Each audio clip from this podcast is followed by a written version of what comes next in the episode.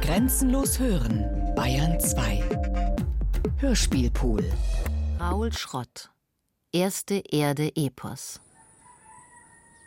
Zwischen den Welten. 375 Jahr Millionen. Devon, Amazonas, Ellesmere Island. Johann Natterer, 1829 30. Ich, Johann Natterer, Naturalista Imperial seiner Majestät Franz I., Kustos in Spe am Kaiserlich-Königlichen Brasilianischen Museum. Wo sind denn nun die glänzenden Hoffnungen auf die Reichtümer der Natur, welche der Süden in Fülle mir versprach? Verschwunden sie alle. Wahrscheinlich auf immer. Von dem 24-karätigen Gold, das man mir zu suchen auftrug, ganz zu schweigen. Mit der Krisis zwischen dem König von Brasilien und den portugiesischen Cortés nahm die große österreichische Expedition ein schändliches Ende. Dennoch setzte ich allhier meine Forschungsreisen unbeirrbar fort, nun schon im 13. Jahr. Trotz knausriger Finanzierung, ich habe es länger ausgehalten als irgendeiner und mehr zusammengebracht. Der Kaiser, der huldvoll die Verlängerung meiner Reise gebilligt hat, ist durch mein langes Außenbleiben ungnädig geworden. Majestät ließ mir seinen allerhöchsten Willen andeuten, jetzt den Aufenthalt in Brasilien nicht länger als nötig hinauszuzögern. Mir schien dies zweckmäßig gewesen zu sein. Narr ich, der sein häusliches Glück der Liebe zur Naturgeschichte opferte, um in einem unkultivierten und heißen Land täglich Leben und Gesundheit aufs Spiel zu setzen und unter vielen Entbehrungen früh zu veralten. Jawohl, ich sage, dass es mir damals vorteilhaft erschienen war, mich in der Begierde nach Entdeckungen und dem Streben, die kaiserlichen Sammlungen auf einen hohen Grad von Reichtum und Vollkommenheit zu bringen, zu bestärken. Doch nützt mein Schmerz, das innige Bedauern nichts. Kalt und gefühllos sind die Buchstaben, die mir mein Los verkünden. Warum aber sollte ich nicht die Zeit noch benützen, da wahrscheinlich so bald keiner vom österreichischen Hof nach Brasilien geschickt wird, um Sammlungen anzulegen. Es ist dies nun mein letzter Zug ins Land hinauf, zum Flusse Madeira und dem Amazonas. Doch erwarte dir hier keine ausführlichen Reisebeschreibungen. Gleich zu Anfang stießen wir auf eine Schlucht, die ich mit Haumessern freihacken ließ, um am Ende vor nacktem, steilen Granit zu stehen. Für Trinkwasser gruben wir Löcher in die Erde. Das Wasser war natürlich sehr warm und die Hunde trübten es sogleich. Die Reise war erstaunlich eintönig. Allerorts nichts als Wald, der Horizont stets unsichtbar. Kurz ein Flussufer und manchfache Kanäle zwischen Inseln laufend, die Bäume weithin unter Wasser. Dann weiter alles eben und arm an Vögeln und Getier. Nicht ein Hügelchen bis Borba. Unterwegs gewann ich Gregorio, einen den weißen freundlichen Indier, uns zu begleiten. So bekam ich Gelegenheit, einiges über den Glauben seiner Stammesgenossen zu erfahren, da er sich ziemlich verständlich in der Lingua Geral auszudrücken verstand. Er sagte, dass die Quarunjas vom Dasein der Welt auf einen Gott schlössen, der alles gemacht habe. Fluss, Wald, Luft, Sonne, Sterne, sie ihn jedoch noch nie gesehen hätten. Da er alles für sie gemacht habe, beteten sie ihn an und beriefen sich auf ihn. An Unsterblichkeit aber glaubten sie nicht, eher fürchteten sie den Tod.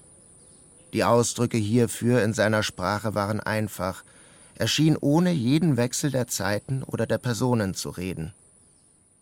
Zu Beginn versuchte ich jeden Tag das Geschehen niederzuschreiben, doch bald gab es Lücken durch unaufschiebbare Arbeiten. Schreiben ermüdet mich unsäglich. Ich habe allmählich wahre Furcht davor. Die Regenzeit hat eingesetzt. Wenige Naturumgebungen mögen an schwermütigem Düster den Wäldern hier vor dem Madeira gleichen. Feuchte Schwüle umgibt den Reisenden, und dicke Nebel hängen tief in den qualmenden Bäumen. Vor ihnen sieht man lebendige Wolken, Schnaken und Mücken sich rasch kreisend durcheinander bewegen, die Bäume triefen vor unendlicher Feuchtigkeit. Nur für die wenigen regenfreien Stunden öffnen sich die Blumen, die Tiere verbergen sich lautlos im Dickicht. Kein Vogel und kein Schmetterling wird sichtbar, nur das Schnarchen der Wasserschweine und das monotone Geschrei der Frösche und Kröten sind vernehmbar, freudlos. Niederdrückend dunkelt die Nacht über die Einsamkeit herein. Kein Stern glimmt auf am regengrauen Himmel. Der Mond versteckt sich schwer unter Wolken. Wie unheimliche Klagelaute erschallt das Gebrüll hungriger Raubtiere aus der Waldung hervor. So habe ich Wochen um Wochen zugebracht. Dominik Sochor ist seinem Fieber erlegen. Die Bekämpfung mit Brech- und Purgiermittel sowie englischem Wasser war erfolglos, und er wehrte sich hartnäckig gegen jeden Aderlass.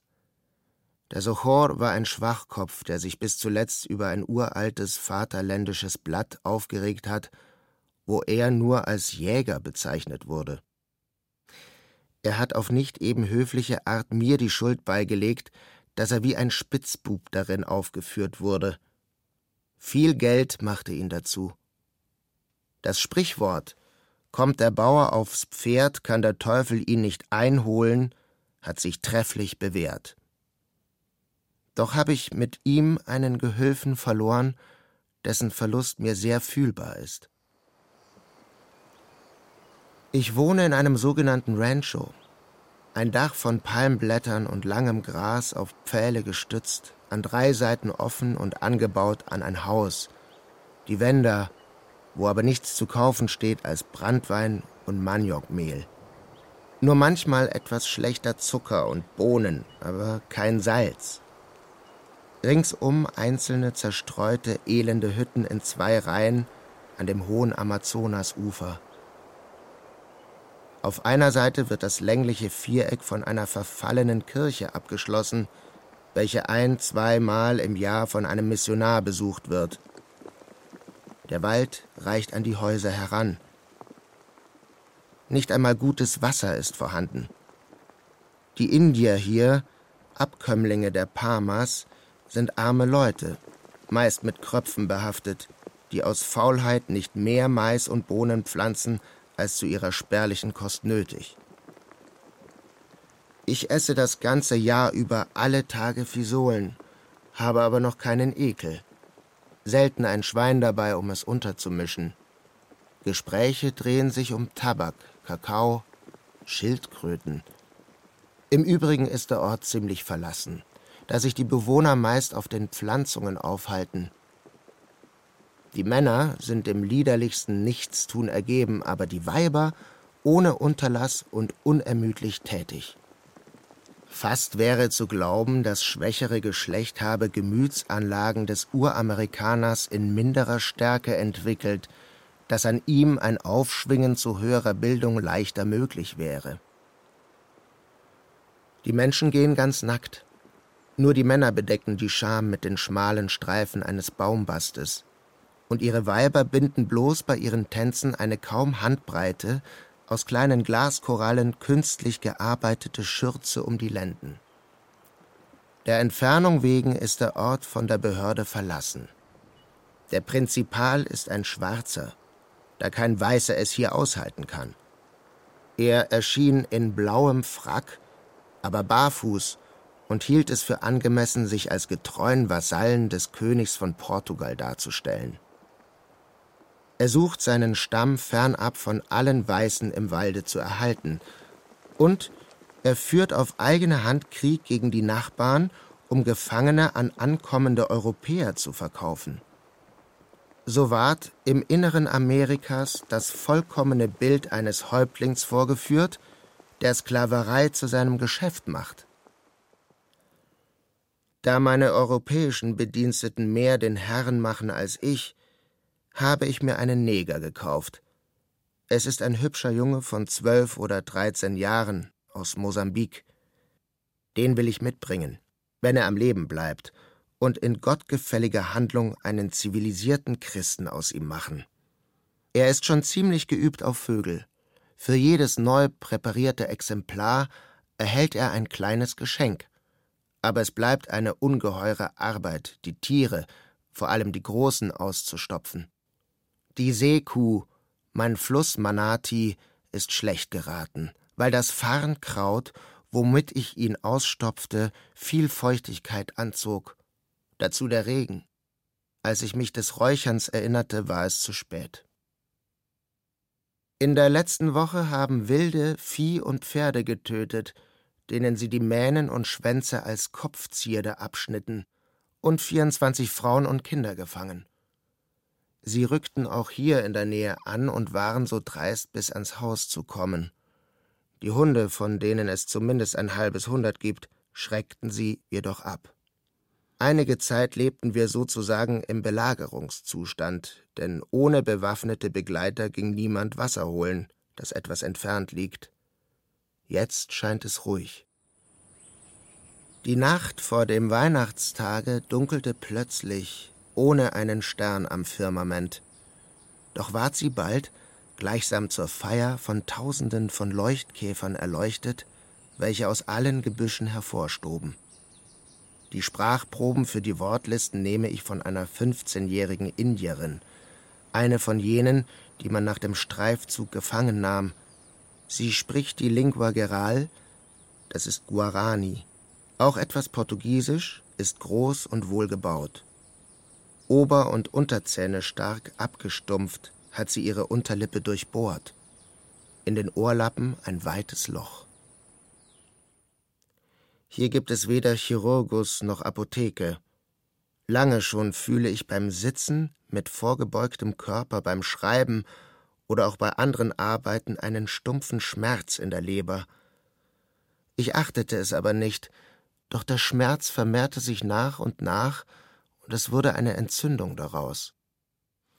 Tageweise ist mir auch das Urinieren unmöglich. Doch glaube nicht, dass dies mit irgendwelchen Exzessen dans le plaisir de Venus zusammenhängt. Ich lebe völlig enthaltsam. Das Reiten auf dem Maultier vermochte ich fast gar nicht auszuhalten. Liegend auf dem Feldbett fühle ich etwas Erleichterung. Das Haarseil, das mir durch eine Hautfalte gebohrt wurde, auf das eine Eiterung die Krankheit aus dem Körper ableite, hat nicht geholfen. Ich nehme Extractum digitalis und beschmiere den Oberbauch mit einer Salbe, die zum Teil aus Quecksilber besteht. So hoffe ich denn doch noch mit heiler Haut davonzukommen. Vater braucht keine Angst haben, denn das Unkraut verdirbt nicht. Und Sprichwörter sind Wahrwörter. Gott wird Schlimmes verhüten. Hier wäre ich ohne Rettung verloren. Die Jagdwaffen und die Pumpmaschine für meine Windbüchse sind an der einen Wand, sowie der Weingeist und die 300 Fläschchen samt dem ganzen Suchungsapparat für die Eingeweidewürmer zu senden an Direktor Karl von Schreibers und die Blechschälchen und Platten. All die gehörigen Instrumente. Den Rest des Raumes nehmen 22 Kisten für die Sammlung ein, die 25 Koffer nebst sieben Taschen für die Materialien – Apparate und persönlichen Gegenstände. Ich bereite jetzt die bislang neunte und letzte Verschiffung vor, die über einen Kaufmann in Belem und den Bruder des englischen Konsuls via London nach Wien gesendet und, so Gott will, unser Museum in der Johannesgasse erreichen wird. Als ich von einem mehrtägigen Jagdausflug zurückkam, waren Ratten über die Objekte hergefallen und hatten unter den präparierten Vögeln und Papieren beträchtlichen Schaden angerichtet. Selbst meine Gläser mit den Eingeweidewürmerpräparaten brachen sie auf. Sie bissen sich hinein, warfen alle Gläser um und rissen aus vielen die Stöpsel heraus. Und aus der Hälfte der Gläseretiketten machten sie ihre Rattennester. Mir ist das Auffinden der Gesetze der Natur in ihrem Zusammenhang und im Ganzen von größter Bedeutung. Jede Reise ist die Bewegung hin zu mehr Erkenntnis, dies großen und äußerst merkwürdigen Teils unseres Planeten. Davon nun ablassen zu müssen, ist mir schmerzlich, nicht weiterhin die Hände nach den umgebenden Schätzen ausstrecken zu können, sie einzusammeln Stück um Stück, um sie danach in Wien in Griffweite zu haben und die Ordnung der Natur endlich zu erfassen. Das immer Gleiche und Geschichtslose, die unendliche Anzahl der Arten, um die belebte Natur erkennbar zu machen. Doch natürlich ist es auch der zu Hause zu erwartende Ruhm, der mich in meinen Unterfangen stützt. Ich präpariere und zeichne, danke meinen Lehrern für die Sorge hiebei, beschreibe und sammle. Ich gebe mir alle Mühe, meine Unternehmung mit Ergebnissen zu rechtfertigen und meinen Teil zur Vollkommenheit des König-Kaiserlichen Kabinetts beizutragen. Allein der letzte Transport umfasste 115 Säugetiere, 1386 Vögel, 112 Amphibien, 3531 Insekten, 183 Fische, 56 Konchilien und dazu 175 Gläschen Eingeweidewürmer sowie Effekte der Indier, insgesamt 127 Exponate, allerlei Seltenheiten und Schaustücke, von denen mir eine geheime innere Stimme zulispelt, dass sie dem Kaiser Vergnügen bereiten und unser Museum bereichern, es verschönern und auf die höchsten Stufen der Vollkommenheit heben. Vielleicht bringe ich sogar meine Artenanzahl der brasilianischen Vögel von bisher 839 auf 1000. Dazu bat ich Senor José Gómez de Silva, der gerade im Begriff stand, eine militärische Expedition auszurüsten gegen die Kabixi, mir ein oder zwei Schädel der in den zu erwartenden Kämpfen fallenden Indier mitzubringen und sie sogleich zu räuchern.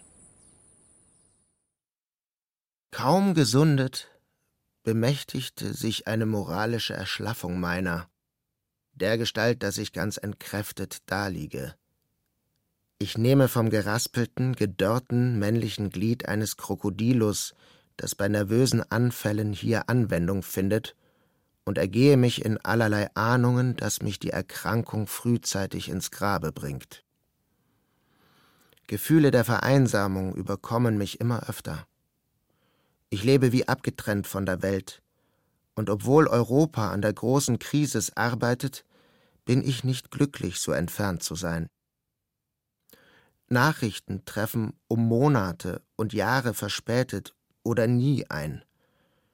Die letzte Geldsendung aus Wien liegt zwei Jahre zurück. Ich lebe vom Kredit, den man mir in Manaus gewährt. Ah, wie fehlt mir versichernde Unterstützung oder ein Freund, der mich wieder aufrichtet. Man brachte mir heute zwei Exemplare eines höchst seltenen Getieres, die in einem Wassergraben gefunden wurden. Als Beweis führe ich an, dass fast alle Einwohner von Borba zu mir kamen, dieses Tier zu sehen, von dem nicht zu entscheiden ist, ob es Fisch oder Reptil ist. An Größe übertrifft es alle bislang bekannten Arten von fischähnlichen Reptilien. Das eine misst drei Fuß neun Linien, das andere ein Fuß zehn Zoll. Die Indier hier belegen es mit dem Namen Karamuru, und es soll Laute von sich geben, ähnlich denen einer Katze. Seine Nahrung besteht, dem Zahnbau nach, aus Vegetabilien, was sich durch den Umstand bekräftigen lässt, dass es an einer Stelle getötet wurde, wo Maniokwurzeln eingeweicht waren. Meine Lust nach besuchten Ländern war nie groß. Mehr Vielfältigkeit bieten die entfernteren Teile Brasiliens, wo noch kein Naturforscher war. Hoffnungsvoll waren meine Blicke deshalb auf den Rio Madeira geheftet. Aus diesem Grund hause ich in seiner grünen Wüste, wo es an allem fehlt, außer an Natur, umgeben von an Brutalität miteinander eifernden Wesen.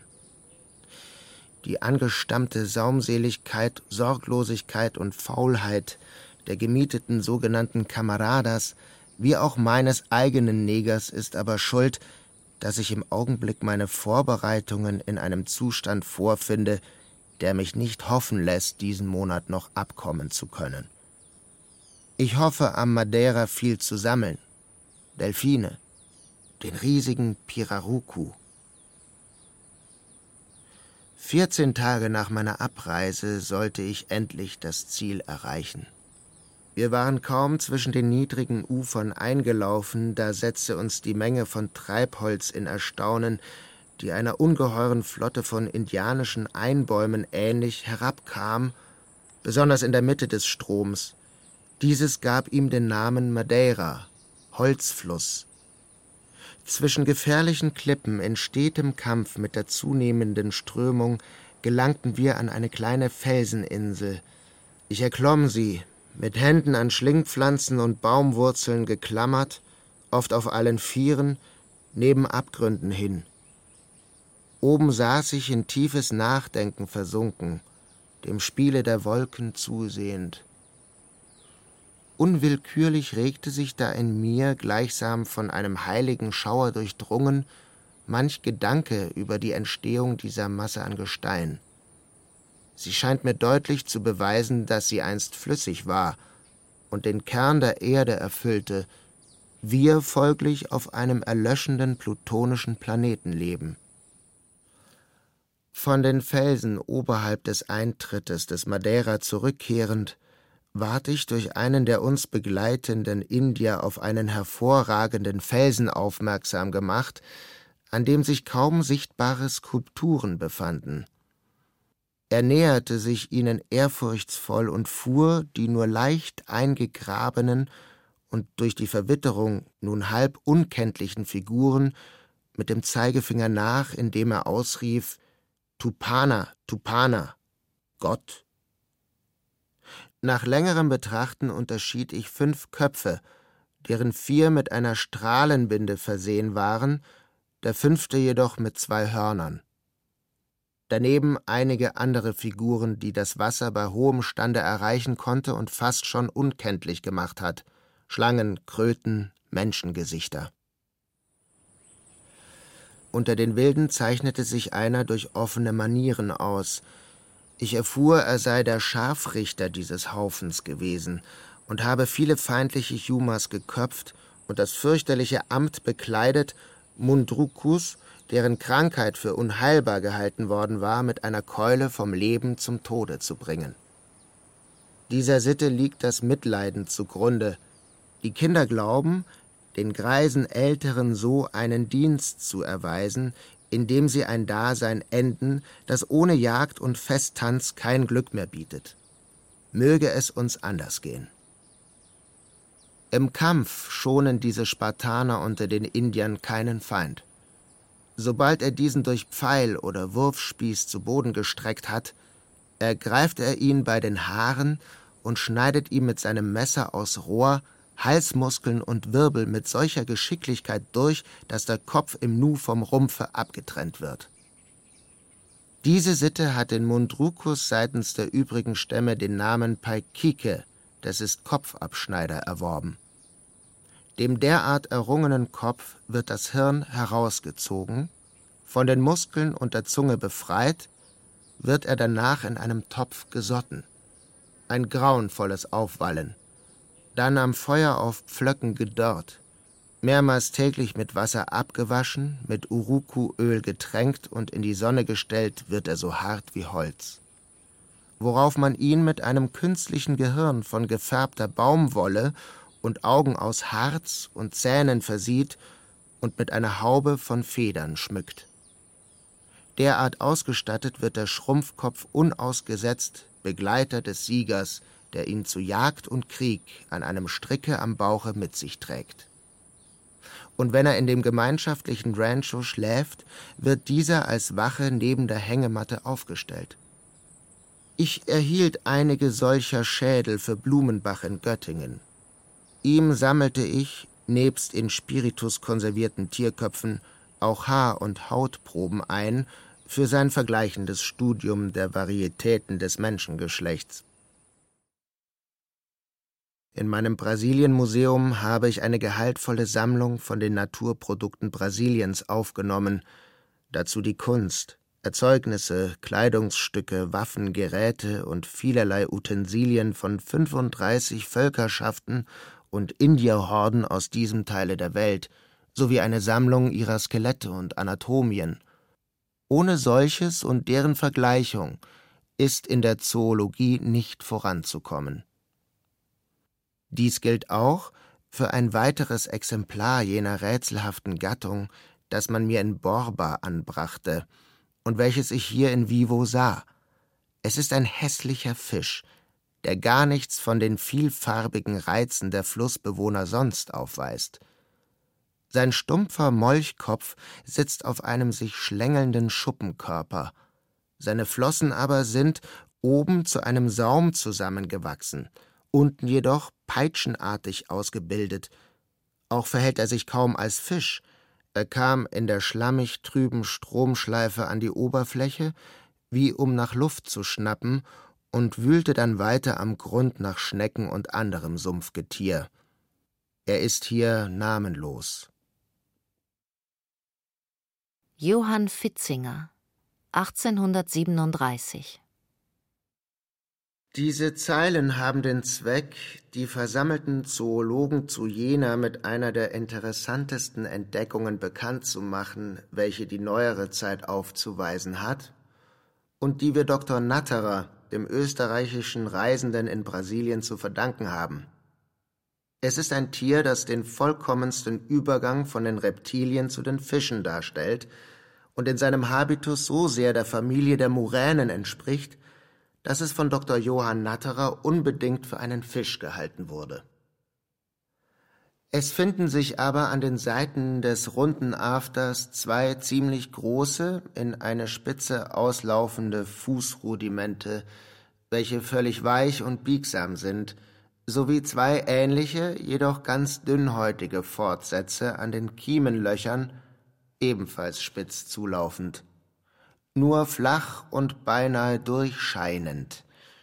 Zu dieser ansatzweisen Vierfüßigkeit kamen bei meiner Dissektion an den olivgrünen Knochen Stückchen eines fleischzelligen Organs zum Vorschein, welche sich bei der näheren Untersuchung als Reste einer ziemlich tief in den Leib sich erstreckenden Lunge erwiesen und Verbindungen zu den Nasenlöchern hatten welche wiederum, anders als bei der Muräne, nicht neben beiden Augen, sondern oben auf der Lippe liegen. Mehr ist über das Innenleben nicht zu sagen, da die übrigen Eingeweide ein Opfer der von Dr. Natterer mit allzu großer Leidenschaft betriebenen Eingeweidewürmerjagd wurden. Die Vergleichungen ergaben klar, dass es sich bei diesem Exemplar um ein Reptil handeln muss, das in jedweder Beziehung tiefer steht als zwei- oder dreizähige Schwanzlurche. Ich gebe ihm den Namen Lepidosiren paradoxa. Charakter generis Corpus agilla e forme totum squamatum et pedes quator et valde distantes et adactili.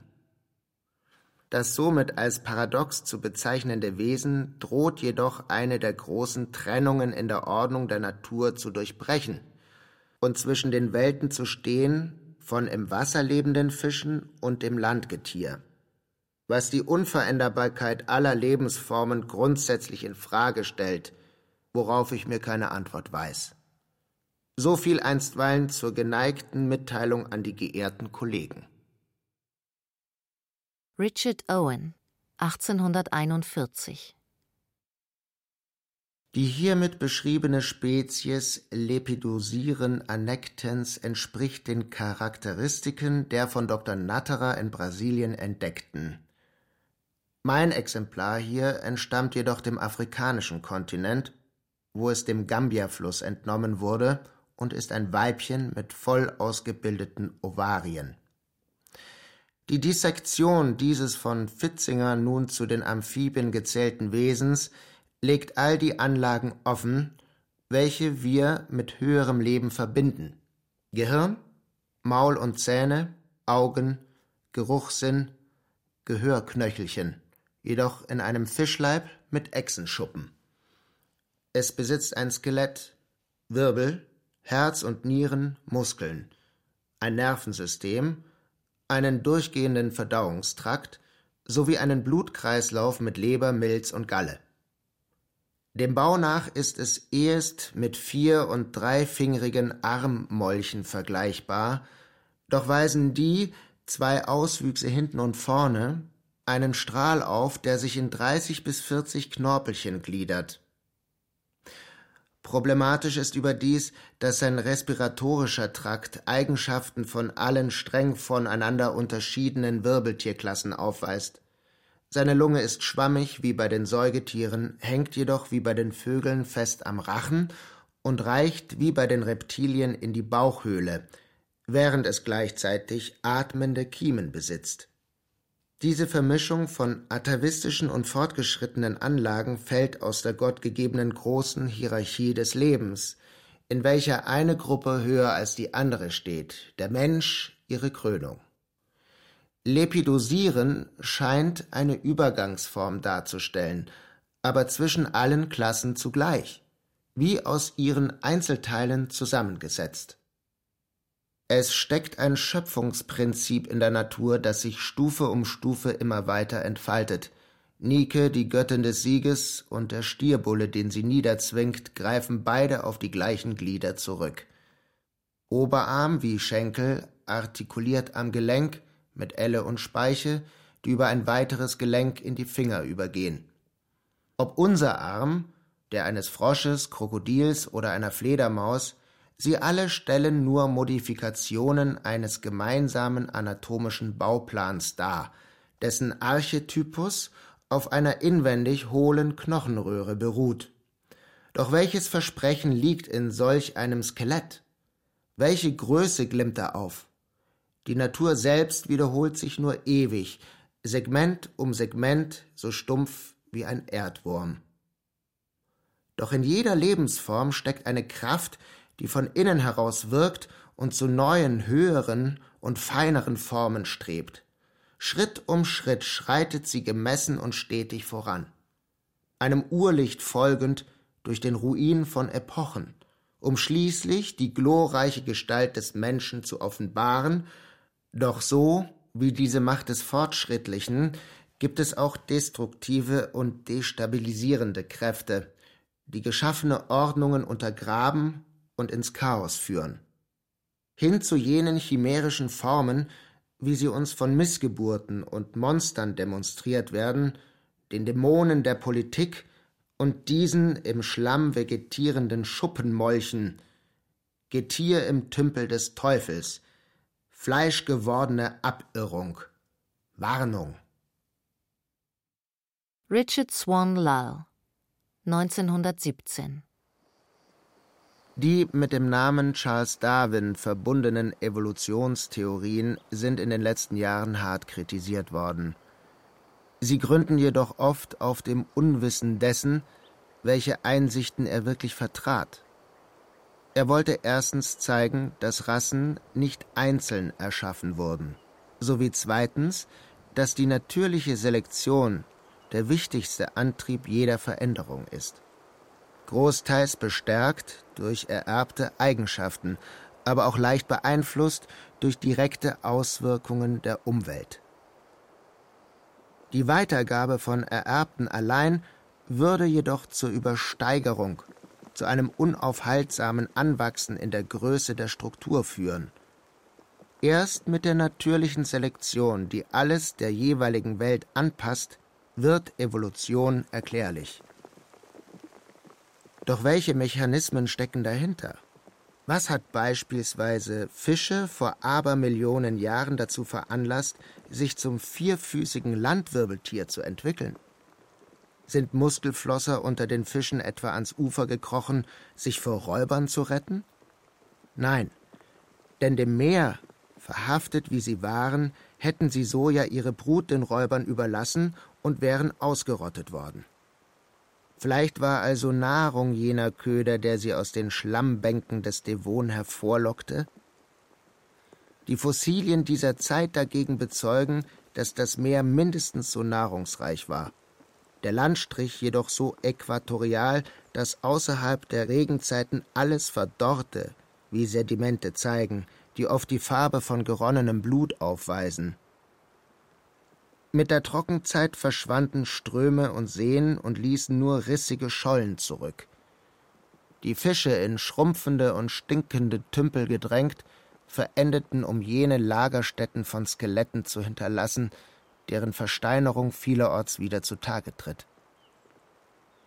Solche harschen Bedingungen waren es, welche ein so paradoxales Wesen wie den Lungenfisch hervorbrachten.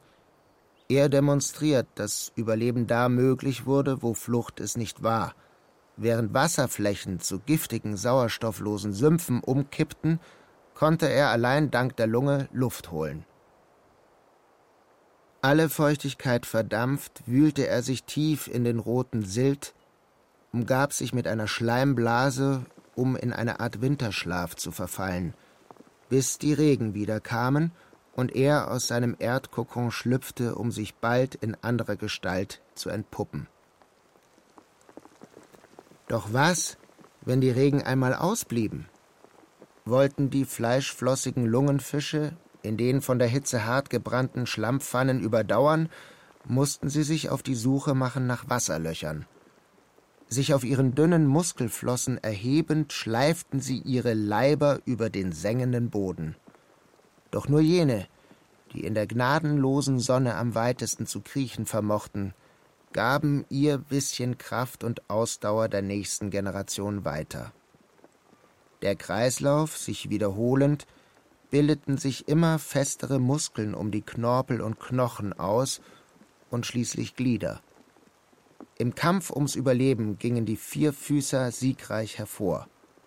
Die Natur, unnachgiebig wie sie ist, merzte die Schwächeren aus und ließ bloß die stärkste Spezies für die Eroberung des Festlandes bestehen. Aus ihr wiederum gingen all die Reptilien, Vögel und zuletzt Säugetiere hervor. Unglücklicherweise, doch das ist das Wesen der Wissenschaft, sind von dieser Übergangsform keine Fossilien erhalten. Dennoch haben sie Spuren hinterlassen. Den Abdruck eines Ballens, fleischig, gespalten, im Fels Pennsylvanias, der den Ansatz von Daumen und Fingern verrät. Von diesem niederen Anfang sind wir mittlerweile weit fortgeschritten. Doch das Gedächtnis unseres Körpers weiß noch, so lernten wir atmen und laufen, hinausgetrieben in die Wüsten unserer feindseligen Erde, sie zu überwinden. Kraft des Lebens, das das Feindliche in sich trägt. Neil Jenkins, 2004 Hackender Husten, ein Druck in der Stirnhöhle, dass ich dauernd die Finger dagegen presse. Sturm zwingt uns seit Tagen ins Zelt. Nur der rings aufgeschichtete Wall verhindert, dass es uns auf das Gesicht gedrückt wird schlaflos in der ewigen Taghelle, die Hände eisig aus dem Schlafsack und nicht die geringste Lust, irgendein Buch zu lesen, bloß um mich dadurch in irreale Welten zu versetzen. Strecke ich meinen Kopf aus dem Reißverschluss, zieht mir der Wind die Luft aus der Lunge. Gefühle des Erstickens, auch beim Blick auf eine von den Böen ausgeblasene Landschaft, graue, grobe Steinwüste die Kehren voll sandiger Gletschermilch, dazwischen Wächten schmutzigen Firns. Eisrinnen und Moränen, blau-bleierne Wolken. Schneeregen. Und der Himmel am Zufrieren, als wäre ich unterm Treibeis eines Meeres. Die Kapsel des Zeltes, eine Atemblase, die zu zerplatzen droht. Die Erde wieder wirklich, wie vor dem Kambrium, hätte sich nicht eine Hummel verfangen im Überzelt. Pelzig und orangegelb. Ein einsamer Farbfleck hier. Der Sturm muss sie weit aus dem Osten der Insel hergeweht haben, wo aus dem Schotter noch büschelweise arktischer Mohn wächst. Ellesmere. Einen unpassenderen Namen könnte man nicht finden. Ich habe einmal nach einem Vortrag auf der Uni in Liverpool dort an dem See übernachtet und hielt das romantisch umsäumte Ufer für Natur, weil man mir die Lake Poets im College eingebläut hatte. Wordsworth und wie sie alle hießen, es gab eine Zeit, als Wiesen, Hain und Strom, die Erde und jeder Anblick des Gewöhnlichen mir in himmlisches Licht gehüllt schienen. Gott liegt das weit zurück. Selbst wenn das hier geologisch noch zu Europa gehört, so ist dies doch eigentlich ein Planet, welcher um die Sonne kreisend auskühlt. Eine Abhöranlage und eine Wetterstation für fünf Mann Besatzung irgendwo im Norden – die Hummel sitzt jetzt reglos am Schlafsack. Ich habe ihr Zuckerwasser hingestellt. Die Feldnotizen müsste ich endlich aufarbeiten, doch stattdessen kritzle ich nur vor mich hin. Man sollte schreiben, als ließe sich etwas ausdrücken und mitteilen, so exakt wie möglich und es beiseite legen, wegschieben von sich, abweisen ins Leere. Viel mehr als Reich mir das Kaffeepulver bitte kann man ohnehin kaum vermitteln.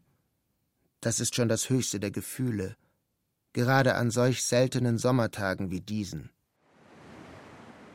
Nein, keine Intimationen von Unsterblichkeit. Selbst das Gestein ist kein Fundament für die Ewigkeit, sondern bröckelt ab von ihr, ausgefräst von Kälte und Wind. Alles Leben hat nur Teil an diesem unaufhaltsamen Zerfall. Es beschleunigt ihn. Vom schwärmenden Fischgewimmel in den Jahrmillionen des Devon und seinen Bergen blieben bloß dünne Schichten von Skeletten und bröselndem Fels. Und was ein seicht sich durch Sümpfe und Sande windender Strom unter der glühenden Tropensonne war, gleist nun eisig grau und tot im Tiefstand des Lichts. Doch sogar hier, im Inselinneren, einer Arktis, sind wir vor Klauen und Gebiss nicht sicher. Einer meiner Studenten kam gestern Abend nicht rechtzeitig zurück.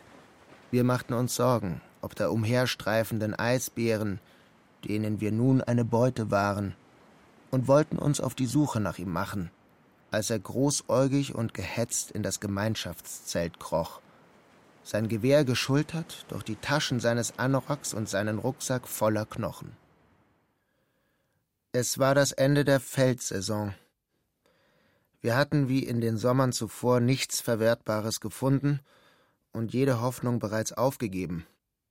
Nun jedoch hatte er eine Schlammpfanne entdeckt, keine zwei Meilen vom Lager, kaum größer als ein Zeltplatz und mit einer dichten Matte von Fischknochen überzogen.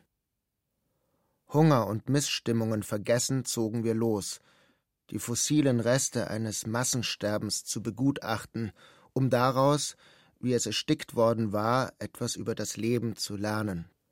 Von Hochgefühlen erfasst, die uns bloßstellten als die seltsamen Wesen, die wir sind. Ich bin kein Philosoph, ich versuche ehrlich zu denken. Da ist nichts, was zu höherem als zu den Hügelbuckeln rundum führt, ihrem Blinden gegenüber, in das wir uns kaum sehende eingraben, ungläubig, nur um wieder zu erfahren, was ohnehin offenkundig ist. Über Tage hämmerten wir die Sedimenthorizonte unter dem Eis frei und holten zerstückeltes Gebein hervor, das in der Kälte geschrumpft, zerbrochen und wieder nass angeschwollen war, Knochen und Gräten, Zähne, Knorpel, Schuppen und Panzerungen.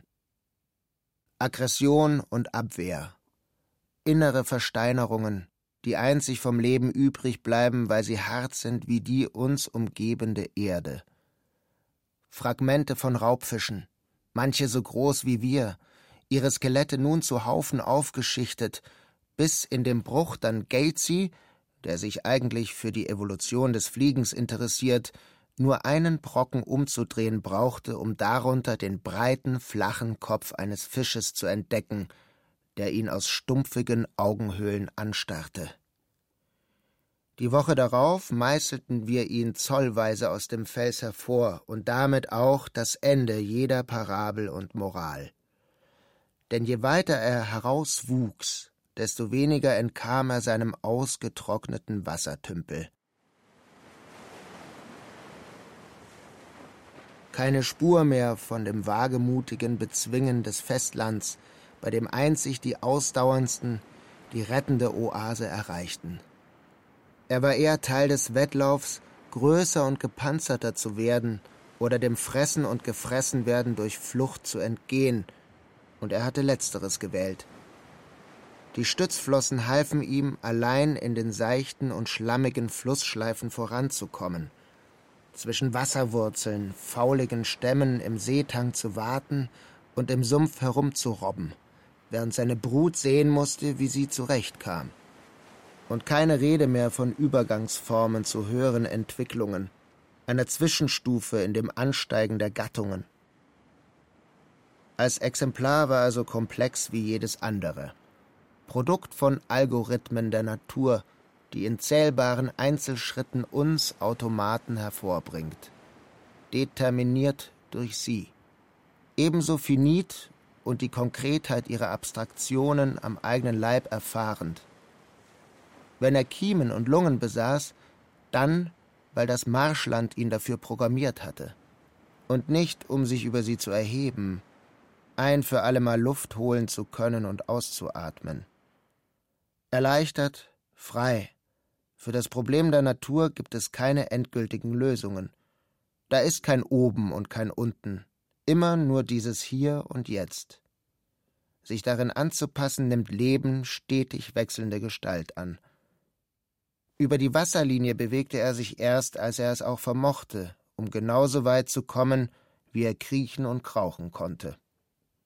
Es gibt kein Hinaus über die Grenzen der Natur. Nackt wären wir längst tot. Existenz kennt keine ideale Form. Andere Arten, früher Vierfüßer, besaßen sechs Finger oder sieben Zehenknochen, weil sie damit besser paddeln konnten. Der Lungenfisch heute nur noch einen und wenn das Land wieder auf den Grundsockel abgeschliffen ist, werden die Algen und Pilze sich neuerlich zu brandroten Flechten über Felsen schließen. In diesem 375 Jahr Millionen alten Wesen erkennen wir uns nur wieder, weil wir seine Abkömmlinge sind, nicht weil er irgendein überzeitliches Prinzip verkörpern würde. Auch wir werden aussterben, verdrängt von etwas, das wir uns noch nicht vorstellen können – irgendwelchen Ameisen, Würmern oder Kakerlaken, die nicht einmal Intelligenz beweisen müssen. Sie ist nur eine von vielen Arten, die Welt in sich hineinzufressen, sie auszuhöhlen bis auf das kristallene Mark unter ihren Felsen. Der Sinn der Welt ist wie ihre Gletschermilch, die Schmelzbäche, die ins Gestein oder in das Unermessliche des Meeres einsickern er entzieht sich, lässt sich nicht fassen. Dennoch behaupten wir ihn, wie die Krüppelweiden hinter der Fundstelle ihre Blätter im Toten, um in ihrer Vergeblichkeit stets nur dasselbe zu sagen. Alles, was uns umgibt, vermochte sich bloß auf seine Art und Weise zu bilden. Auch wir sind eine Form dieser Welt, denken ihr nach, entkommen unserer Form nicht, um über sie hinauszudenken, und ergehen uns darum in Zirkelschlüssen, die immer wieder an der Gleichgültigkeit der Erde scheitern. Daher rührt wohl unsere Suche nach dem Anfang, die naive Hoffnung, irgendwo den Ursprung dieses Kreisens zu finden, ein Wort, das es umschließt. Doch selbst wenn das Wort Gott wäre, es würde so groß, dass es leer bliebe, es ist alles relativ und ewig auf anderes zu beziehen, doch dabei stets auf nackten Fels bezogen. Es gibt keine eine Wahrheit, nur unsere Wahrheiten. Als ich heute in das Zelt zurückkam, war die Hummel tot. In meiner Handfläche fühlte sie sich an wie das Innere einer Distel. Ein Büschel Wollgras und doch pelzig fremd. Unverständlich. Und dennoch weil uns stets ein Trotzdem bleibt, hat es etwas Versöhnliches. Das Skelett des Fisches aus dem Gestein wachsen zu sehen und es anzufassen, um daran zu begreifen, was von ihm auch in uns ist. Augenhöhlen gleich unseren, die Kieferknöchelchen, mit denen wir nun hören, unsere von Tiktaalik abstammenden Lungen, Arme und Hände, Schlitze außen wie innen, die Wasser einatmeten und schmeckten, gleich uns, wenn wir mit offenem Mund in den nassen Windböen nach Luft schnappen. Wirbel eines Rückgrats, biegsam wie meines, wenn ich durch den Zelteingang hinauskrieche. Ein Kopf, der sich an einem Hals bereits heben, drehen und wenden ließ. Und Zähne, mit denen er ebenso zähes zerkaute wie wir unsere Dörfelstücke. Seine Flossen saßen auf denselben Knochen, der Schulter, einem Ober- und Unterarm, dem Ellbogen, dem Handgelenk, den Fingern. Sie besaßen dieselben Streck- und Beugemuskeln wie unsere Arme. Es genügt früh morgens im Zelt ein paar Liegestütze zu machen, um wieder Fisch zu werden. Meine Hände flach am Boden, Finger gespreizt, der Ellbogen angewinkelt, mich mit den Brustmuskeln aufstemmend. Und wenn sich meine Hand beim Schreiben dreht und meine Finger sich schließen und öffnen, tue ich nichts anderes, als mich, wie er, in einem trüben und seichten Strom zu bewegen, hin zu etwas, das ich mehr ahne, denn dass ich es recht verstünde. Das Begreifen der Relation zwischen diesem Fisch und mir, etwas, das ohne Worte und Gedanken vor sich geht, bestenfalls fühlbar, aber nicht bestimmbar ist. Er gleicht einem entenschnäbeligen Krokodilhecht, ohne dass er damit beschrieben wäre, ungeachtet all der Artikel, die wir noch für Nature über ihn abfassen werden, ihn in der Sprache der Inuit Tiktaalik zu taufen, Ausdruck davon, dass wir sein Geheimnis nicht wirklich ins Auge fassen wollen. Wir verschleiern es lieber mit einem exotischen Begriff, der dazu bloß großer Süßwasserfisch bedeutet. Doch dann, was heißt Flosse oder Hand? Bis zum Gelenk steckt auch das Rind in mir, von den Fingerwurzeln an wird sie zur Krabbe. In ihren Zangen ein Bleistift, der seine Kriechspur hinterlässt. Schaue ich auf sie, wie sie übers Papier läuft, ist sie ein Tier, das ich beständig wieder einzufangen versuche. Wird meine Handfläche zu einem Flügel, eine Schwalbe raschelnd im Laub, die nicht aufzufliegen vermag.